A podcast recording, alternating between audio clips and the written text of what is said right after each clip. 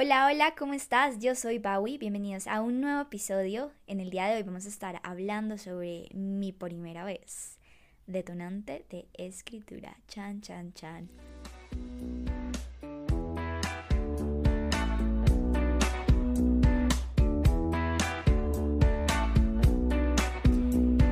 Quiero contarles que eh, esta reflexión y este ejercicio nace a partir de eh, una clase que yo tengo de escrituras, para los que no saben, estudio artes escénicas, y en esta clase nos pidieron escribir, eh, bueno, no escribir más bien, como realizar una actividad que nos incomodara, que nos retara, algo que nunca antes habíamos hecho antes, y a partir de ahí escribíamos una crónica.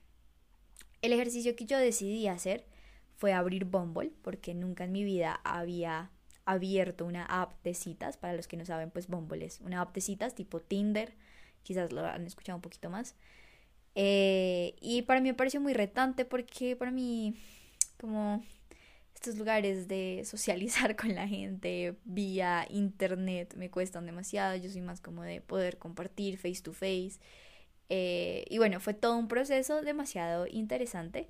Y gracias a eso entendí como una primera vez es un gran detonante de escritura, un gran detonante en el ámbito del arte, de la creatividad. Y yo quiero preguntarte de qué manera estás nutriendo tus experiencias. Hay que entender que las ideas que tenemos van siempre en relación con las experiencias que hemos vivido. Eh, las cosas que hemos conocido, las cosas que nos han contado, las cosas que hemos aprendido todo eso hace parte de la experiencia y entre más experiencias tenemos, más chance va a haber para crear ideas. Leía en un artículo de la revista de Educación a Distancia, la red, eh, este artículo, por si quieren leerlo en Google, se llama Intercultural, ah, Interculturalidad, Apertura a Experiencias y Creatividad y es un aporte para una educación alternativa. Resulta que estaban haciendo una investigación precisamente sobre la relación entre experiencia y creatividad y lo que decidieron hacer fue empezar a entrevistar a estudiantes preguntándoles si participaban de actividades extracurriculares en sus carreras, aparte pues de lo que ya estudian. Y luego les hacían una prueba que se llama la CREA, que es una prueba en cuanto a inteligencia creativa. Y resulta que los que mayor puntuación tenían eran los que más participaban en actividades extraacadémicas. Oigan, yo les voy a ser súper sincera, yo soy una persona que le gusta mucho estar en su como zona cómoda y muchas veces he dejado de vivir eh, experiencias o de aventurarme en lugares totalmente nuevos por, por miedo, muchas veces incluso por pereza, pero luego me ponía a pensar, wow, o sea, la vida es tan corta que si yo no vivo esto, ¿En qué momento lo voy a hacer? Si yo no decido por mi cuenta salir de mi zona de confort, nadie lo va a hacer por mí, ¿cierto? Entonces, como que si fue una invitación para mi lado como artista, como de, pana, necesitas llenarte de más referentes viviendo nuevas experiencias. Y es que si nos ponemos a pensar dónde está la creatividad, están esas cosas cotidianas. Llegando a eso cotidiano desde una apertura donde me permita generar experiencias, donde me permita eh, entrar en relación con, el, con los demás, con el entorno, donde me permita entrar en relación con mis emociones. Y para mí yo creo que ser artista, eh, y esto lo podemos llevar al ámbito de la creatividad, ser un creador, es estar en un lugar donde hay curiosidad por mi self-interior y por el mundo que me rodea. Y esa curiosidad me lleva a dejarme sorprender por lo cotidiano, como una niña chiquita que ve todo por primera vez. Y es eso también de poder experimentar cosas que sean diversas. Y vuelvo a la pregunta del inicio, ¿de qué manera estoy nutriendo mis experiencias?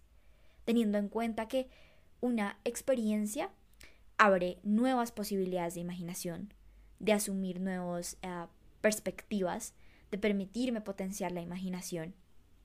Hay un texto muy hermoso que no voy a hablar ahorita de eso en este podcast, pero si quieren leerlo, se llama Sobre la experiencia de Jorge La Rosa y es un texto divino, es uno, no sé, a mí me encanta y te ayuda a entender mucho más que es esto de el tener una experiencia, ¿no? Y ya para cerrar como esta primera parte, porque ahorita si quieren quedarse hasta el final, les voy a contar el chisme de Bumble. Ah.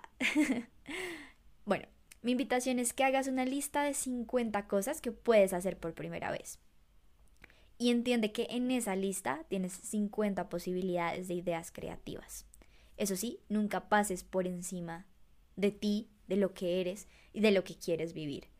Siempre tampoco se trata de sentir la presión de, oh my god, tengo que vivir nuevas cosas, entonces me voy a enloquecer y de verdad voy a vivir todo lo que tenga que vivir. Yo siento que uno sabe qué cosas quiere y qué cosas no.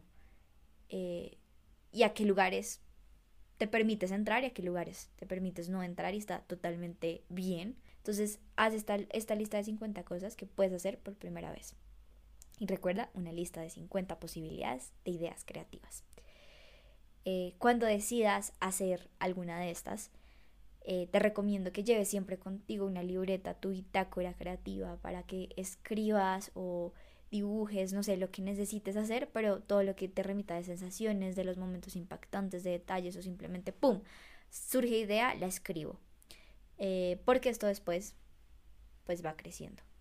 Y también yo siento que esto es una gran forma de encontrar mi propia voz dentro de este lugar de enunciación que es el arte, como yo me enuncio, pero desde lo que es mi propia voz. Eh, y creo que el experimentar, al fin y al cabo, aparece en un lugar donde hay un... Eso lo explica Jorge Larrosa. Bueno, sí, terminé hablando del texto.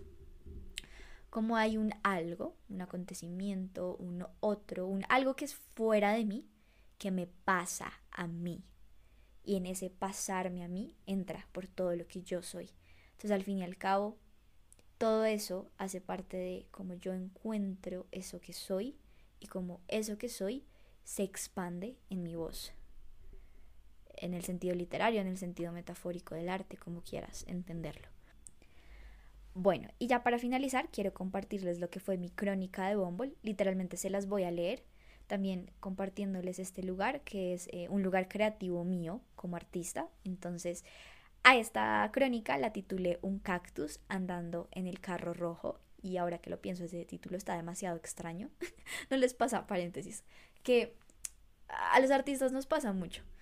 Que hacemos algo y como que lo dejamos ahí en reposo y después de un tiempo uno lo ve y uno dice como, parce, ¿qué es esto tan hermoso o qué es esto tan horrible o no, esto necesita ser transformado. O sea, de verdad, adiós.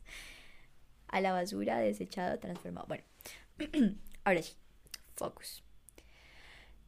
A veces soy un cactus que necesita ser regado muy de vez en cuando, solo cuando su tierra se seca, pero en otras ocasiones soy una begoña que necesita ser regada varias veces a la semana. Hace un tiempo me marchité en términos de una relación amorosa, pues no he dejado que nadie riegue mi jardín. El agua que cae para alimentar mis raíces es el amor que me doy a mí misma o que recibo de mi familia y de mis amigos. Mis pétalos miran hacia el sol anhelando que llegue alguien. Quedarme en el anhelo es como estar en un cuadro de Dalí. A lo mejor debo montarme en el carro rojo y salir a toda velocidad de aquel reloj. Así fue. Me monté en un carro rojo llamado Bumble. El domingo 7 de julio, a las 8 de la mañana, acostada en mi cama con el celular en la mano, decidí ir a Play Store y descargar la aplicación de Bumble. Y aunque había incertidumbre de chocar con un árbol, continúo con el paso a paso de sacar mi perfil, seleccionar fotos, poner algunos intereses y poner date para encontrar a alguien con quien tener química. Pasé de estar en un cuadro de Dalí a estar en la película de Shrek cuando le llevan el espejo a Lord Farquaad para mostrarle a sus princesas. En mi caso, mi primera princesa es un joven morenito de ojos oscuros. Todas sus fotos son selfies. es muñero, pienso para mis adentros. Deslizó a la derecha dándole un no. La siguiente princesa tiene 31 años. Está de viaje en Colombia. Este podría ser el estafador de Tinder, pero está lindo. Deslizo a la derecha dándole un sí. La tercera princesa es Nicolás. Al ver sus fotos percibo un floripondio. Es un arbusto que al florecer es muy bello. pero asimismo es una planta alucinógena que puede llegar a ser muy peligrosa. Pienso en su peligro no desde un lado de violencia física, sino desde lo intenso que podría llegar a ser, de querer que yo le riegue constantemente, y aún pensando todo eso, deslizo a la izquierda con un sí. Fue mi primer match. Hablamos por un buen rato, hasta programar una cita para el jueves de esa semana a las 7 de la noche. Continúo mi vida normal, de vez en cuando reviso el celular para ver qué ha pasado con Bumble. Me doy cuenta de que estoy incómoda al seleccionar a la gente como si fueran un catálogo de compras, y por un instante comprendo que también estoy en ese lugar de ser vista como un cuerpo vacío. Al siguiente día, mientras espero el transmilenio para ir a la universidad, la ansiedad picotea mi cabeza. ¿Qué sucede si alguno de estos hombres está en Bumble y me reconoce? Lo único que deseo es pasar desapercibida y cuando finalmente entro a la facultad, me río de mí misma por lo paranoica que soy.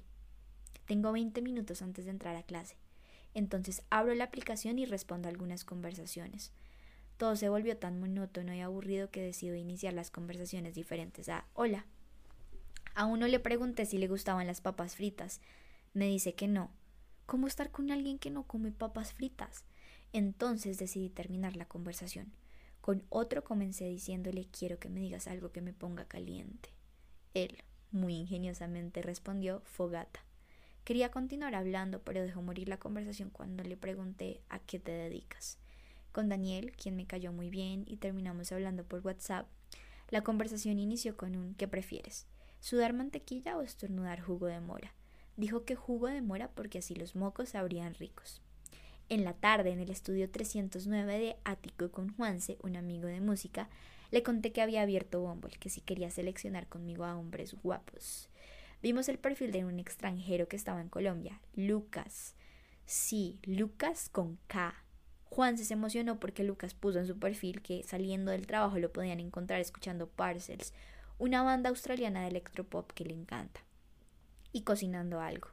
Con Lucas inició la conversación diciéndole, ¿no crees que Daywalk, canción de Parcels, es una buena canción para tener sexo? Lucas me respondió, no lo sé, tendría que comprobarlo. Hideout, otra canción de Parcels, es más apasionante. ¿Lo intentamos?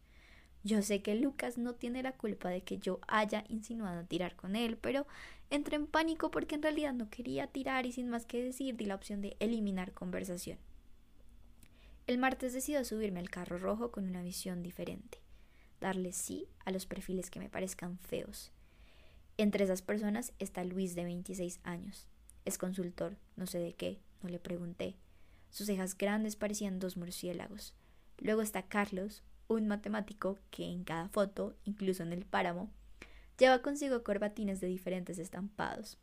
Su rostro refleja ternura, tanta que deja de ser sexy, y por un instante mi mirada, que solo veía siluetas, se fragmenta como un espejo roto viendo más allá. Esa también soy yo, tan tierna que a veces no entiendo dónde está su sensualidad. Me empiezo a sentir culpable de poner etiquetas por una simple foto. Cierro mis ojos y suelto la culpa también el juicio permitiéndome ser. Ser una mana que todo el tiempo juzga y sin ponerle un color negro o blanco es. Al otro día me encuentro acostada en mi cama tumbada por los cólicos y con malparidez existencial. No quiero abrir Bumble ni hablar con nadie. A la hora del almuerzo, Nicolás, con quien saldría el jueves, me escribe que no va a poder pues el trabajo está demasiado pesado, que si mejor lo dejamos para el fin de semana. Recuerdo que había aparecido un floripondio, entonces hay una cierta paz en no salir con él. De hecho, después de eso la conversación dejó de fluir. Hago match con uno que se llama Sebastián. Él tiene cara de ser Gardenia. Ya que no me veré con Nicolás, se me ocurre salir con él. Le propongo que vayamos a Varietale para estar cerca de la Javariana. Así podría llevar a mis amigos camuflados que me cubrieran la espalda. Uno nunca sabe qué loco le salga por este tipo de aplicaciones. Seguridad ante todo. Por la tarde voy a la universidad y es hasta la noche que me empieza a dar un sinsabor la idea de salir con Sebastián. No sé si era mi malparidez existencial, la incomodidad de salir de mi zona de confort o mi sexto sentido diciendo alerta, peligro. Decido no ponerle atención e irme a dormir. El jueves 11 de agosto abro mi closet pensando que ponerme para mi cita con un total desconocido. Selecciono un pantalón negro bota campana, una camiseta también negra manga una chaqueta de jean y una bufanda rosada con gris. Me lavo el pelo y opto por no maquillarme en el momento, sino que empaco mi maleta para arreglarme cuando salga de clase. Sigo incómoda por la idea de salir con Sebastián. Llego a clase de impro y le digo a Gabriel que si me puede cubrir la espalda en varietale a eso de las seis. Él dice que sí. Apenas salgo de clase reviso mi celular y me llega un mensaje de Sebastián diciéndome que no podrá, pues lo van a sacar tarde del trabajo. Pego un grito de alegría y le cuento emocionada a todos mis compañeros como no saldré con un total desconocido de Bumble. Son las cuatro de la tarde y me encuentro sentada en el sofá del Donkey. A lo mejor soy más un cactus que una begonia. Sí, soy cactus. ¿Mis espinas tratan de protegerme? No me había dado la oportunidad de sentir el rechazo. Nicolás y Sebastián me cancelaron y aunque no es ellos en su persona lo que me pone triste, es lo que ellos representan, el afecto de un hombre. Me siento sola, odio a Disney y a Hollywood por ilusionarme con encontrar de manera romántica el amor. Sí, mis espinas tratan de protegerme, pero no de salir con un total desconocido, sino de enamorarme y permitir que me rieguen más seguido. Me da miedo que un día el agua no caiga en mis raíces, pero aún más miedo me da que el agua nunca caiga. Sábado 3 y 13 de la tarde. Abro Word y empiezo a llenar las hojas en blanco. Aquí estoy, momento presente. Mientras escribo me pregunto si quiero dejar esta crónica hasta aquí, o si aún quiero salir con alguien. Si fuera así, solo saldría con Daniel, el que prefiere estornudar jugo de mora.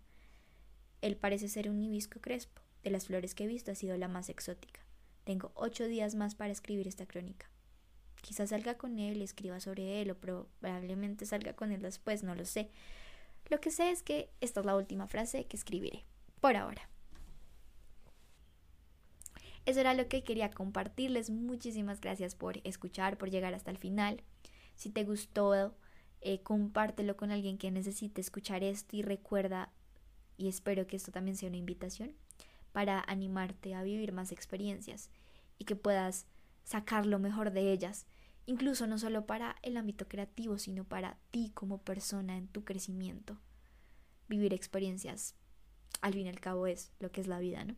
Entonces, un abrazo muy fuerte y recuerda que amar es la meta.